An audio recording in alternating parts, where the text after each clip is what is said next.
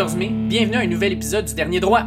Je reçois aujourd'hui Mathis Julien à nouveau. Mathis Julien, champion québécois junior de cyclisme sur route. Euh, et avec lui, on va discuter de ce qui se passe actuellement en cyclisme en Europe. On a terminé il y a quelques jours, quelques semaines de ça, la saison des printanières, que ce soit Liège-Bastogne-Liège, euh, que ce soit par exemple Milan-San euh, Paris-Nice qui commençait pas mal la saison. Et aussi, ben, on est dans la première semaine du Giro, le premier des grands tours. Il y en a trois. Il y a le Giro en Italie, ensuite le Tour de France au mois de juillet, et en septembre, il y a euh, le Tour d'Espagne. Donc, on a commencé le Giro. Il y a plusieurs choses déjà qui sont passées. Et surtout, le programme cette année risque d'être spectaculaire. On a plusieurs étapes fortes à regarder qui risquent d'être extrêmement intéressantes.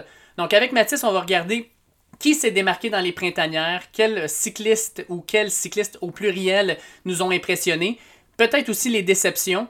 Et aussi, on va parler de ce qui s'est passé dans la dernière semaine dans le Giro, ce qui va se passer, nos prédictions. Donc, un épisode vraiment rempli euh, de plein de belles choses en cyclisme. Comme d'habitude, je vous invite à cliquer sur le bouton suivre qui est juste à côté du nom de notre podcast sur la plateforme que vous utilisez pour écouter le podcast. Ça va vous permettre d'avoir le podcast sur votre appareil dès qu'il sort. On a à peu près un, épisode par semaine qui sort, des fois deux, ça va dépendre des semaines. Donc, je vous invite à cliquer sur le bouton suivre. Et puis, ben, je vous fais écouter l'entrevue avec Mathis à l'instant. Je suis de retour avec Mathis Julien. Euh, Mathis Julien qu'on a vu à plusieurs reprises sur le podcast l'automne dernier à cause, ben, premièrement, des championnats québécois où il a super bien fait, mais aussi parce que on a parlé euh, du Tour de France ensemble. Puis là, ben, on a eu les classiques printanières sur le, circuit, dans le fond, euh, européen, euh, qui se sont terminés il n'y a pas si longtemps que ça. Puis le Giro d'Italie qui a commencé samedi dernier, l'un des trois grands tours. Puis j'avais le goût de jaser avec lui. Il me semble, de toute façon, avec la météo qu'on a, il me semble que tout le monde, je commence à les voir sur leur vélo, puis moi avec. Fait que ça, ça va de soi. Salut Mathis, comment ça va? Ça va bien, toi? Oui, ça roule, ça roule. Écoute, euh, on annonce des 20, 22, 23 degrés Celsius dans les prochains jours, fait du soleil, pleut pas. Euh, comment ça va, toi, au niveau euh, cyclisme? Comment, comment a été ta saison morte? Ah, ben, ça va super bien. Je reviens d'un deux mois de camp d'entraînement en, Colombie-Britannique. Donc, la, forme est super. puis en ce moment, là, on, voit les, les, corps baisser. Fait que je pense que ça, ça, regarde bien pour rouler en groupe et pour, pour peut-être même avoir des, courses au Québec là, dans le futur proche. Donc, euh, euh, en, plus, avec les, belles températures, ça va être le fun. On, va pouvoir rouler en cours bientôt. Mm-hmm. Puis, euh, ben, en fait, de maintenant, on, peut rouler en cours à partir d'aujourd'hui, d'après moi. Là. Ouais. Puis, vraiment des, bonnes nouvelles. Puis, les, esprits sont hauts en ce moment. Puis, tu étais l'an dernier dans une équipe américaine, en fait. Est-ce que tu es encore avec eux cette année? Qu'est-ce qui arrive avec ça? Oui, je suis encore avec Otube cette année. là, c'est sûr qu'en ce moment, eux sont en train de faire des, courses aux États-Unis. Euh, j'ai eu la proposition de me joindre à eux, euh, mais la, seule affaire, c'est la, quarantaine qu'il y a à faire euh, au retour. Et, le coût de cette quarantaine-là, surtout, c'est un peu compliqué. Fait pour moi, c'était pour moi puis pour l'équipe, en fait, c'était contre-intuitif de, de, partir un week-end pour revenir, avoir 2000 dollars, quatre jours à l'hôtel, plus un autre 10 jours à la maison. Euh, donc, euh, en ce moment, on, met le, gaz sur l'entraînement. Puis, euh, quand les, restrictions vont un peu plus tomber, je vais peut-être essayer d'aller courser là-bas. Puis, sinon, l'objectif, c'est vers la fin de l'été, aller faire un bon bloc en, Europe avant les mondiaux. puis, si l'équipe Canada voudrait bien envoyer des juniors aux mondiaux cette année, ça, va être ça l'objectif cette saison. les mondiaux se tiennent où cette année? ça va être en Flandre, en Belgique. OK, parfait. Fait qu'un endroit assez historique aussi au niveau du vélo, ça serait vraiment une belle expérience. Oui, vraiment. Ça va être une course avec des, pavés, avec des, montées euh, courtes euh, et punchers. C'est vraiment mon, genre de parcours. Donc, euh, j'ai hâte de voir si on va pouvoir y aller. Écoute, je vais te le souhaiter parce que j'avoue que ça serait une expérience assez, assez intéressante comme pour toi, pour, pour l'équipe aussi. Là. Fait qu'on va te le souhaiter, mm-hmm. ça serait vraiment le fun. Écoute, on, se lance sur les classiques printanières. Euh, classiques printanières, dans le fond, qui commencent, euh, sans dire ça commence avec Paris-Nice. Paris-Nice, c'est un des premiers à partir. Euh, on en a plusieurs. On a des, classiques à étapes. Fait Tirano Adriatico, Milan San Remo en est une autre. on a l'Amstel Gold Race, on a le UAE Tour. Fait qu'on a vraiment plusieurs grosses courses. je pense que ces courses-là nous donnent souvent un bon indicatif de qui est en bonne forme, qui ne l'est pas.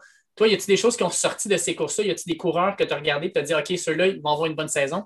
Moi, je pense que ce qui est ressorti beaucoup de surtout là, les, courses par étapes qu'on a vues durant le printemps, euh, donc euh, Paris-Nice, Tirreno euh, puis le UAE Tour, ainsi que dans le fond le, Tour de Romandie là, qui vient juste de, finir, c'est que quand Tadej Pogacar et Primoz Roglic sont dans un peloton, il n'y a personne d'autre qui les accote. C'est la, la seule autre personne qui peut battre Tadej Pogacar, c'est Primoz Roglic. Puis la seule personne qui peut battre Primoz Roglic, c'est Tadej Pogacar. Donc, euh, je pense que c'est ça qui, est ressorti là, des, courses par étapes un peu parce que chaque fois, en fait, qu'il y a eu une course par étape où l'un des deux participait, ils ont gagné, sauf Paris-Nice où euh, Roglic a chuté trois fois dans la dernière étape.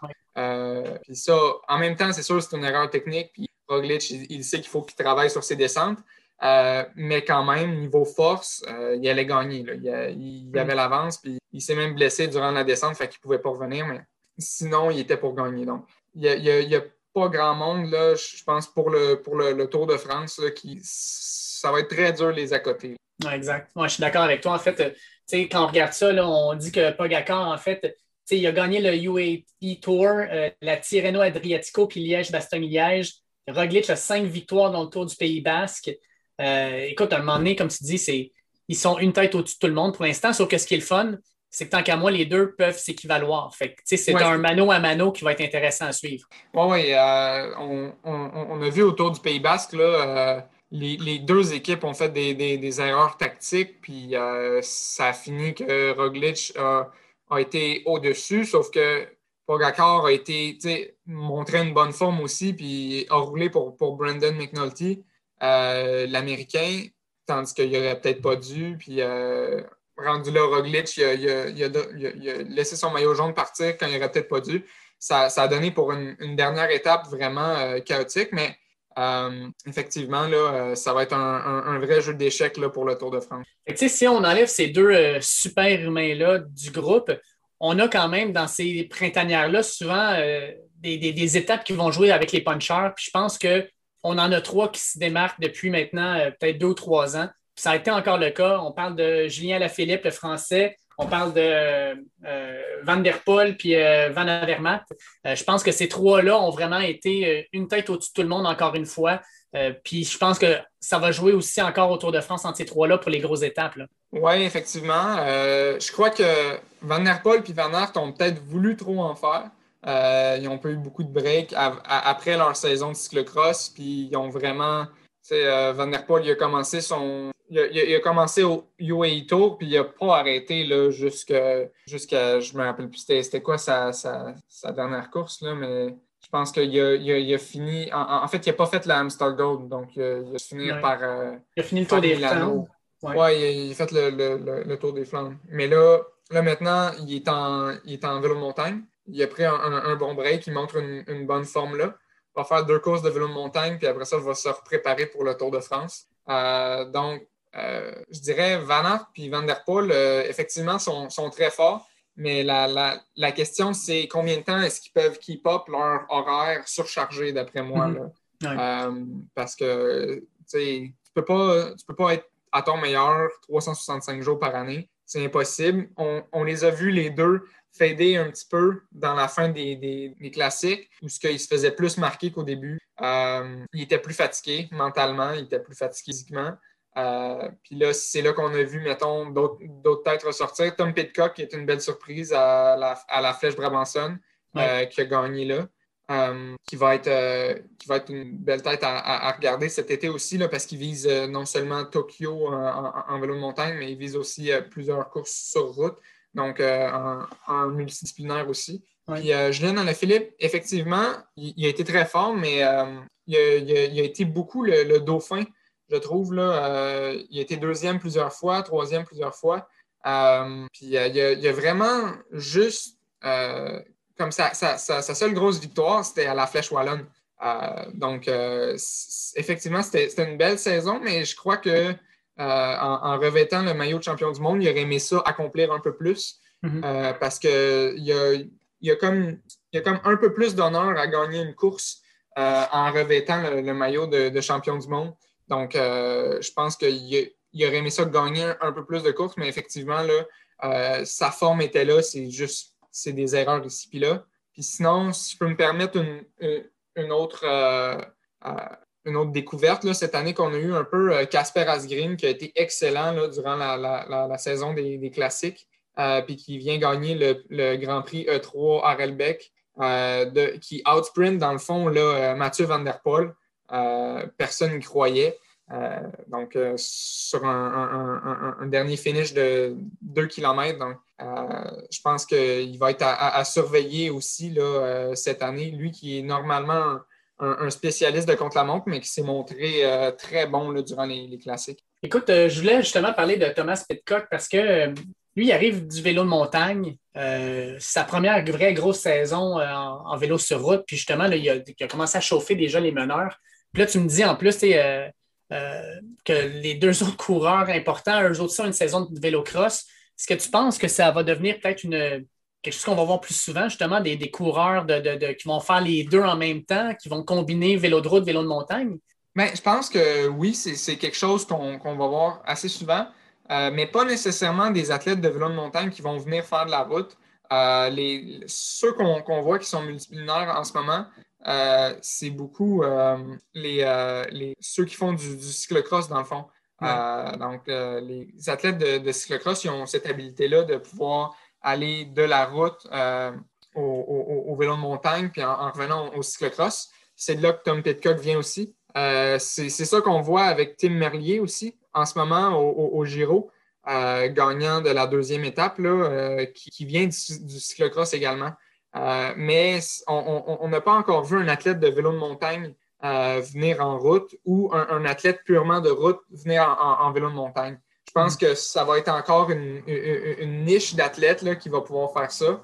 Euh, mais c'est sûr que je pense que les, athlètes de cyclocross qui font ça depuis quelques années, euh, je pense qu'ils voient ça comme une porte ouverte, c'est sûr. Euh, parce que ils se disent ben, si eux autres sont, capables de le faire, moi je suis proche d'eux autres, autres en, cyclocross.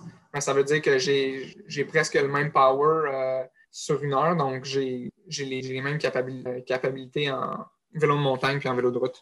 Oui, exact. Moi, il y, a, deux déceptions, euh, ben, déceptions, déceptions personnelles plus que déceptions mhm. sur les performances. Euh, le premier, c'est euh, Thibaut Pinot. Thibaut Pinot, clairement, là, il y a encore des problèmes de dos suite à sa blessure au Tour de France. En fait, oui, je, il me semble que c'est au Tour de France. Fait que, clairement, il n'est pas remis. Puis je pense pas qu'il va être remis d'ici le Tour de France dans deux mois, quoi, même pas deux mois, un mois et demi. Fait que Thibaut Pinot, qui était comme l'espoir français, je pense qu'on est obligé, on est obligé de l'oublier cette année. Là.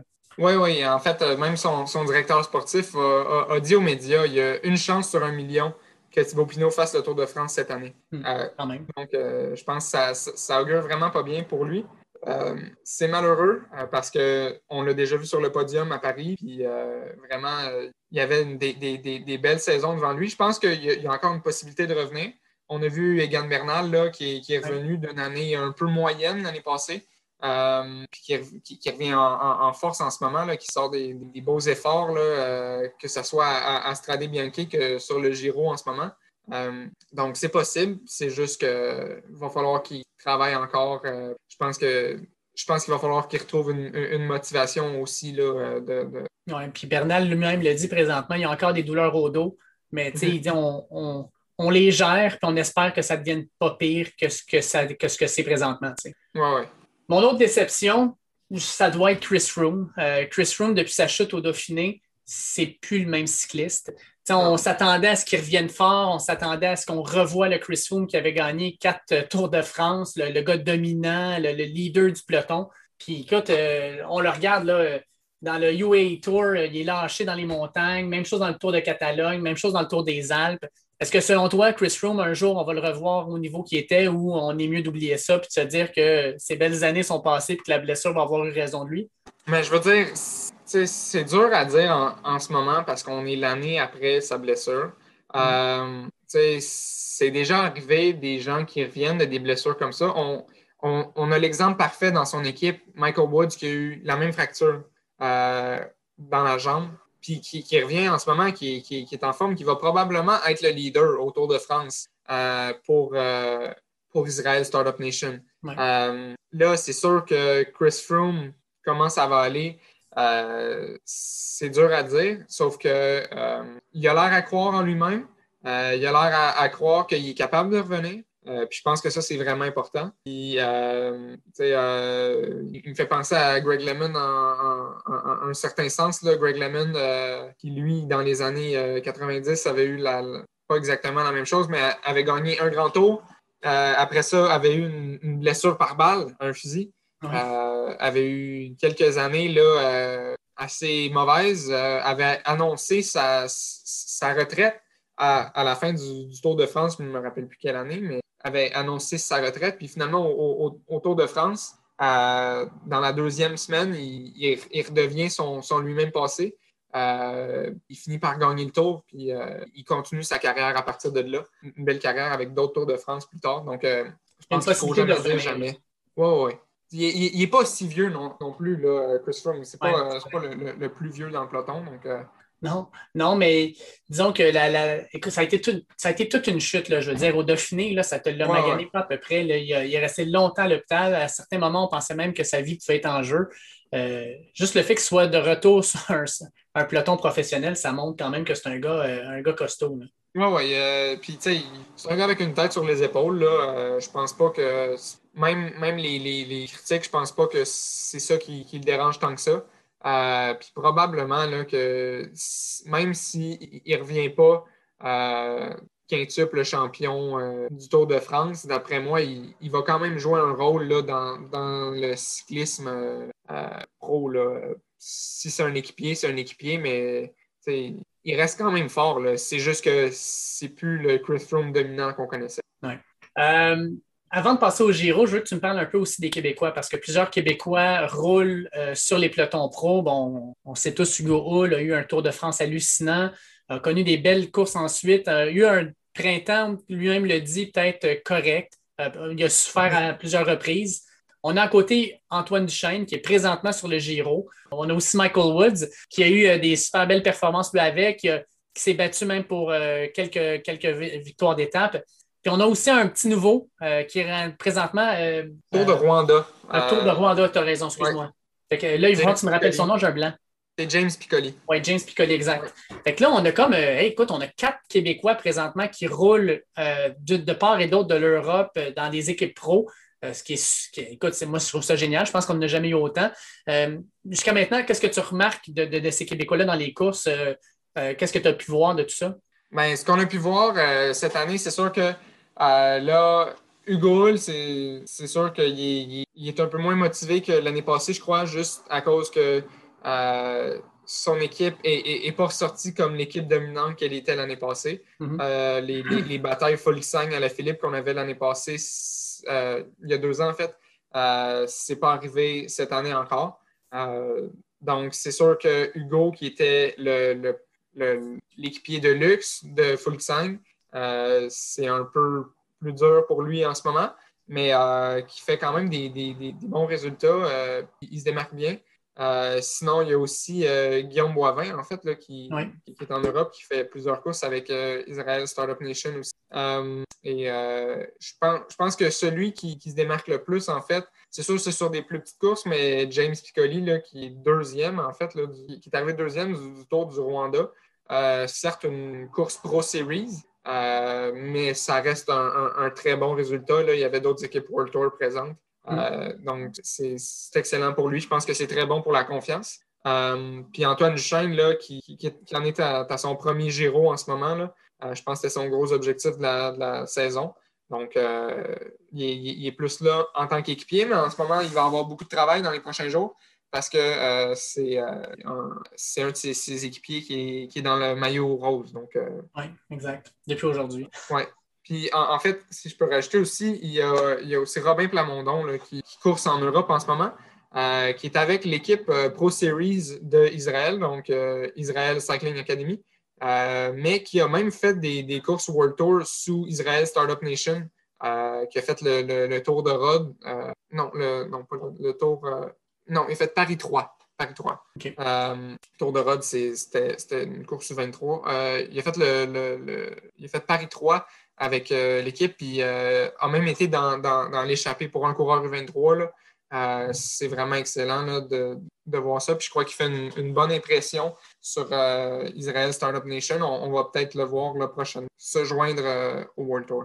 Écoute, ça veut-tu dire que de plus en plus, il va y avoir des équipes euh, de World Tour qui vont commencer à regarder vers le Québec? Parce que la quantité de Québécois qui se retrouvent sur des équipes, je pense que ça montre qu'on a un talent, euh, un talent certain dans, la région ici. Oui, euh, dans le fond, là, là déjà, cette année, on a le, plus grand nombre de, Canadiens sur le World Tour ever. Donc, se rajoutant à nos cinq Québécois, se rajoute Ben Perry et Alex Cataford. Euh, donc sept Canadiens cette année sur le World Tour.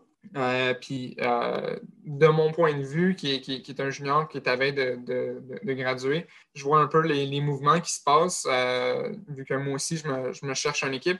puis, je crois que ça regarde vraiment bien pour le, cyclisme québécois. Il va y avoir beaucoup d'opportunités qui vont se présenter aux, cyclistes de la relève de notre province très bientôt. C'est une excellente nouvelle. On parlait tantôt un petit peu du Giro, mais on va rentrer vraiment dedans. On est dans le 104e Giro. Un Giro qui est vraiment particulier cette année. Mais en fait, le Giro, tant qu'à moi, c'est toujours particulier. Parce que le Tour de France, c'est la course que tout le monde, que tous les grands favoris vont toujours cibler. Le Giro d'Italie, j'ai l'impression que pour se démarquer, parce qu'on n'a peut-être pas les plus grandes têtes d'affiche, on se démarque toujours avec un parcours qui est complètement fou. cette année, on parle, par exemple, euh, dans l'étape numéro 11, on va faire 30 km sur de la terre battue dans la région de Montepulciano. On va avoir 47 000 mètres de dénivelé positif. Euh, on va revoir encore le Zoncolan euh, à l'étape 14. On va en parler un peu tantôt. Puis on termine aussi après ça dans les Dolomites. C'est complètement fou quand tu regardes l'horaire, tu regardes la, quantité de montées de, courses avec des routes techniques. Je pense que le Giro est là plus pour donner un bon show, un spectacle pour les, euh, pour les personnes qui regardent, plus que le Tour de France même. Oui, c'est sûr. Le, le, Giro, je dirais, de loin, c'est le grand tour le plus dur euh, puis le plus imprédictible. Euh, là, euh, en ce moment, en plus, là, début première semaine, on a eu quatre jours de pluie sur six jours. Donc, tu sais, c'est des conditions vraiment dures en ce moment. ça va être un, test de, force mentale. vraiment, tout peut arriver. Là. Plus que dans le Tour de France, c'est beaucoup moins contrôlé. Euh, par les grosses équipes, même si on a vu un tour de force aujourd'hui par euh, Ineos. Euh, c'est beaucoup plus dur de faire ça au Giro que dans une course comme le, Tour de France, parce que, comme tu dis, l'étape 11, qui, est surnommée l'étape Strade Bianchi, avec un parcours qui va ressembler à, la, fameuse semi-classique Strade Bianchi, euh, ben, ça, va être, euh, ça va être juste complètement fou. le, maillot rose pourrait avoir un flat puis son, son, grand tour fini là. Euh, c'est quelque chose qui arrive durant ce genre de course-là. Quand c'est des courses d'une journée, ben, c'est pas grave. La course finit là. Il va en avoir une la semaine prochaine. Mais là, quand on est sur un grand tour, ben là, on, fait un flat, mais là, on est rendu 10 minutes derrière. Euh, notre grand tour est fini, puis peut-être qu'on était le, seul leader pour l'équipe. Donc, euh, ça va être. tu euh, vois-tu les, équipes comment ils pourraient aborder une stratégie justement pour, pour s'éviter ça, en fait? Y a-t-il une façon de, s'arranger pour que ce soit dans le choix de pneus, de, de, de, trip et compagnie? Mais je pense que c'est sûr qu'il va falloir y aller avec soit des 28, soit des 30 sur, le, sur les pneus. De toute façon, à peu près tous les vélos maintenant accommodent pour des 30. Euh, donc, je pense même les, les 30, ça va être le choix à, prendre si on veut être safe. Euh, c'est pas tant plus lent. Puis mm. honnêtement, ceux du général vont juste vouloir passer au travers de cette étape-là. Euh, je pense pas que c'est une étape qui va, qui va être tant grosse en, attaque, quoique Egan Bernal s'est montré vraiment euh, bon dans la gravelle à, à Strade Bianchi avec une troisième place. Donc, ça pourrait arriver. mais je pense que le mot d'ordre là-dessus, ça va être de, vraiment rester à l'avant du peloton euh, le plus possible. Donc, c'est sûr, ça va jouer pour les positions vraiment beaucoup, cette étape-là. parce que le peloton va être nerveux à l'approche. Le peloton va être très, très, très nerveux. Euh, parce qu'on ne veut pas être pris derrière euh, une chute, on ne veut pas être pris derrière une crevaison même, parce que ça, les, routes sont tellement étroites, ça peut, ça peut créer une séparation. Euh, donc, euh, non, ça, ça pourrait très bien là, changer le, classement général au complet. c'est le cauchemar des coureurs, mais c'est pour notre plus grand plaisir. Oui, oui, ça c'est sûr. Euh, puis après ça, ben écoute, moi je trouve à partir de la 14e étape jusqu'à la fin, là, c'est, il y a de la côte, ça n'a pas de sens. le Zoncolan, pour ceux qui ne le connaissent pas, tant qu'à moi, c'est une montée qui est devenue mythique. je veux dire, on parlait beaucoup de l'Alpe d'Huez, on a plusieurs dans le Tour de France des montées qui sont mythiques.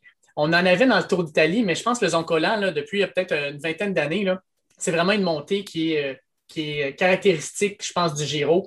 14,1 km de montée, moyenne de 8,5% Puis on parle de pic, selon le site du Giro, c'est que ça monte jusqu'à 27% Selon d'autres sites, on parle de 23 mais dès que tu montes en haut de 20% sur une pointe, ça n'a aucun bon sens.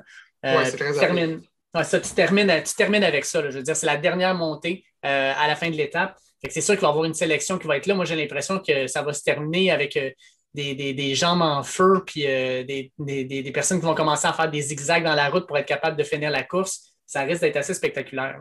Oui, surtout de, ce qu'on voit de, cette étape-ci. Euh, aujourd'hui, on avait un 15 km à 5-6% pour finir. Puis déjà là, il y a eu des gros efforts là, pour, pour briser le, top 10. Euh, puis c'est arrivé, là, il y a eu des écarts là, euh, parmi les, 20 premiers, il y a eu des 15 secondes d'écart à peu près partout. donc, je pense qu'une montée comme ça, là, ça va ça va peut-être solidifier la, la, prochaine victoire de quelqu'un parce que justement, on va avoir passé l'étape 11. Euh, rendu long, on va avoir passé la plupart euh, euh, des, des, difficultés techniques. puis après ça, ce qui reste, c'est des, des, étapes de montée. Donc, la, personne qui fait le bon coup sur cette étape-là, ben, clairement, va avoir, euh, va avoir confiance dans les autres étapes de, euh, de montée, puis clairement, va être en forme. Je ne pense pas que ça va être un, problème rendu là de garder une avance. Euh, puis tant que ce n'est pas quelqu'un qui perd beaucoup, beaucoup de temps au, contre la montre de la dernière étape, il devrait être bon pour le garder jusqu'à. jusqu'à... Oui, exact. ben écoute, on va en parler un peu. Regarde, la cinquième étape, celle d'avant-hier, grosse chute. En fait, euh, je pense que c'est Landa justement qui frappe en vélo un, un Marshall qui est en train d'essayer de signaler qu'il y a quelque chose sur la route. En fait, c'était euh, Joe Dombrowski, le, qui, était l'Américain qui, était euh, leader au classement de la, montagne, qui a jeté, puis Landa a, rentré dedans. Oui, avec, avec Sivakov en plus, les, trois, les, trois, les trois sur le plancher. Dombrowski était. C'était plutôt, il a, il a, frappé une, une branche Sivakov. Ah je pensais que c'était toutes les. C'était tout dans le même. Euh, non, mais les, derniers 30 km ont été très, très nerveux. Ça, jouait pour des, positions euh, hier, puis c'était à cause en partie d'une prévision de, euh, de Crosswinds qui n'a même pas été vraie finalement. C'est juste que il y avait une prévision de Crosswinds, les directeurs étaient au micro. allez en avant, allez en avant, ça va être important, il va y avoir des, des casseurs. Finalement, il n'y a rien eu de ça, mais ça a rendu le peloton super nerveux. Euh, tout le monde se battait pour des positions, puis ça, ça jouait vraiment proche, puis il est arrivé des incidents comme ça. Ben, écoute, puis euh, ce qu'on entend aussi, c'est que des coureurs à la fin qui ont qualifié que les 70 derniers kilomètres, ça avait l'air d'un vrai cirque, que c'était une, route vraiment technique, qu'on leur soufflait justement des, informations à l'oreille, que ça a été ultra dangereux dans le fond comme fin de course. Puis malheureusement pour Landa, ben, je pense pas que ça aurait changé quoi que ce soit parce qu'il est parti en ambulance mais la chute est arrivée à 4 km. Puis il donne un. Dans le fond, il donne la grâce à 3 km, à l'intérieur des trois derniers kilomètres si tu tombes. Fait même s'il était remonté sur son vélo, il perdait tellement de temps, je pense que Landon n'aurait même pas été capable de remonter tout ça. Mais là, on l'a vu partir en ambulance, fait qu'on va juste souhaiter euh, qu'il soit correct. C'est surtout ça. Oui, il, a sorti un post sur Instagram euh, tantôt, mais j'ai pas pu comprendre. Il, a posté en, espagnol, donc euh, j'ai pas tout compris. Je vais, attendre de voir les articles en, anglais pour pouvoir savoir qu'est-ce qui s'est passé là. Mais euh, effectivement, d'après moi, il peut-être une, fracture là-dessus parce qu'il avait l'air à, ne pas bouger sur l'asphalte. Puis sixième étape aujourd'hui, mais comme tu disais, euh, c'est Attila Walter qui a été vraiment, euh, je te dirais, l'artisan de sa victoire. Il a, donné vraiment un gros coup de pédale dans les derniers kilomètres de montée. Puis, euh, tu sais, en même temps, tu as, Egan, Bernal qui, qui, donne une grosse poussée aussi à la fin. Je pense que par cette poussée-là, il veut montrer aux autres que crime, il faut que vous me preniez au sérieux, je suis en forme, je suis de retour. Puis il fait une cassure, cassure où seulement Evan Paul puis Vlasov qui le suivent Carty et Simon Yates, euh, il, y a un, écart qui se creuse de quelques secondes. Reste que dans le top 10 encore, on a plusieurs gros noms. en fait, les favoris qu'on attendait. On ajoute à ça, pas loin derrière, on a Nibali. mais moi, personnellement, ma, grosse surprise, c'est Remco Evenpol. Sérieusement, il, 21 ans, sort d'une grosse blessure, mais il a l'air d'être en excellente forme, puis ça pourrait être un prétendant au, titre à la fin, du grand tour. Oui, Remco, moi, après la, quatrième étape, il a perdu du temps à Egan Bernal.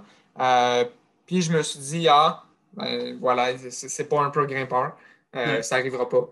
Euh, il y, avait trop de, hype, un, petit peu. Moi, dans ma tête, c'était comme, OK, mais ben, ça, ça va être Dalmeida qui va être le leader pour Quickstep. Mais aujourd'hui, il, nous a prouvé complètement le contraire. Dalmeida a perdu du temps hier, donc Dalmeida a, travaillé pour Remco Evenpoel aujourd'hui. Puis vraiment, Evenpoel qui était collé à la roue de, Egan Bernal, qui se ramasse en avant de Bernal au classement général à cause de son contre-la-montre qui est extrêmement rapide. Au prologue, avait pris, je pense, presque 30 secondes à Bernal.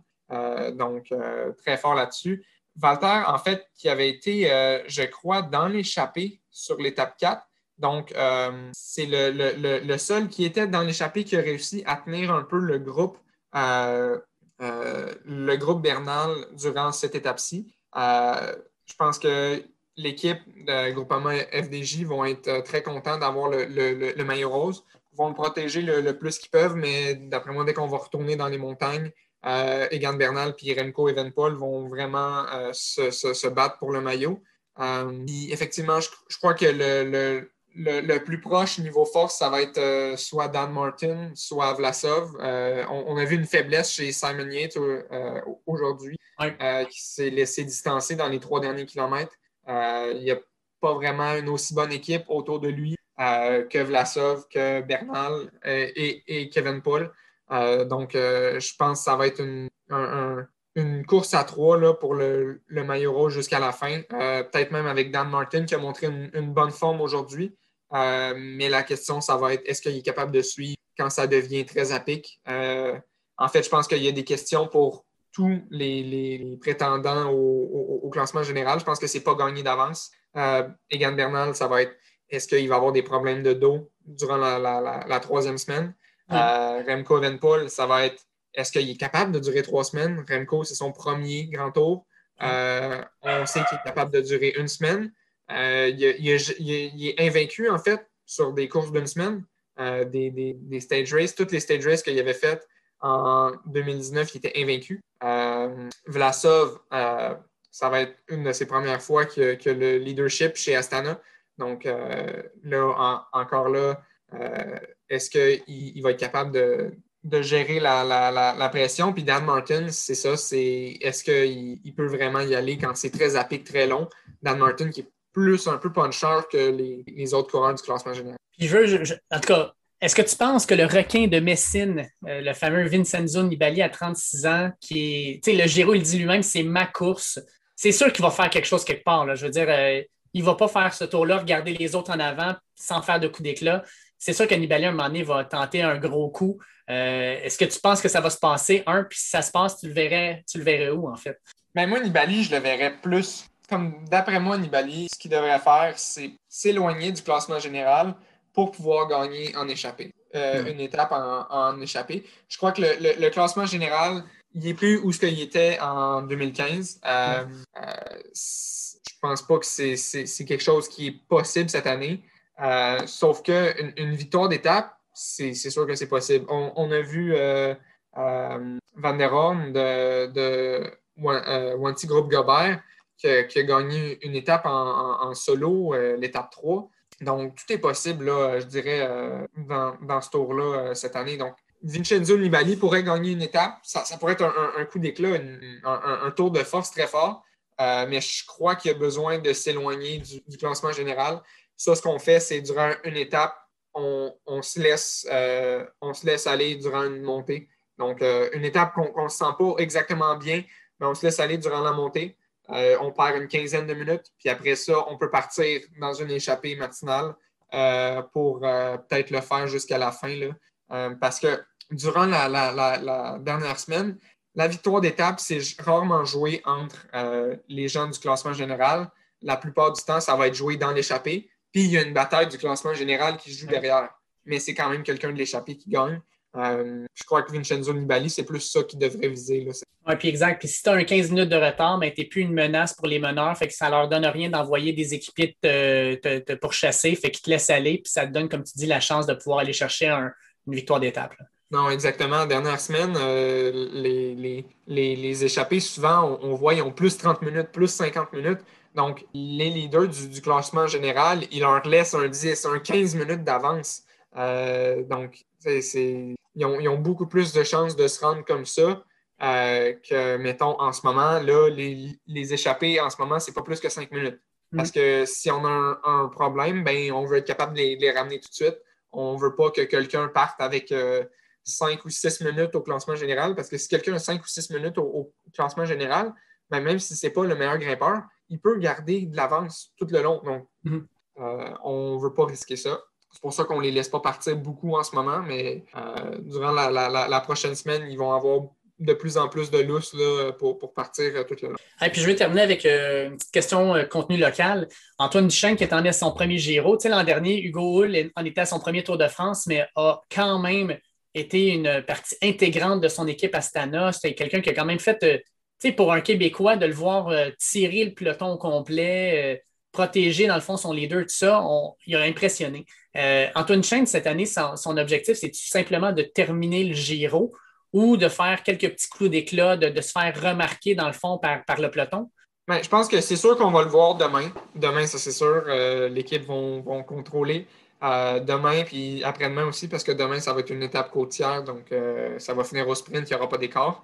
Euh, après-demain, question de, garder le, maillot rose le, plus longtemps possible avec Groupama FDJ. Euh, donc, je pense que ça va peut-être être le, gros spotlight pour, euh, pour, Antoine à ce tour-ci. va peut-être faire le, baroudeur plus loin durant le, Giro, donc va peut-être partir en, en échappée pour justement essayer là, des victoires d'étape plus loin.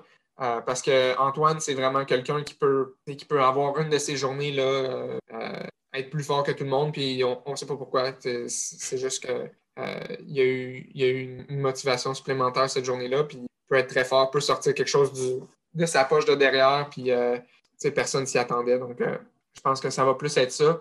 ils n'ont pas vraiment de, de, leader au, classement général qui peut, se rendre, d'après moi, jusqu'à la troisième semaine. Donc, on, va peut-être moins le voir que Hugo faire des, gros moves à l'avant.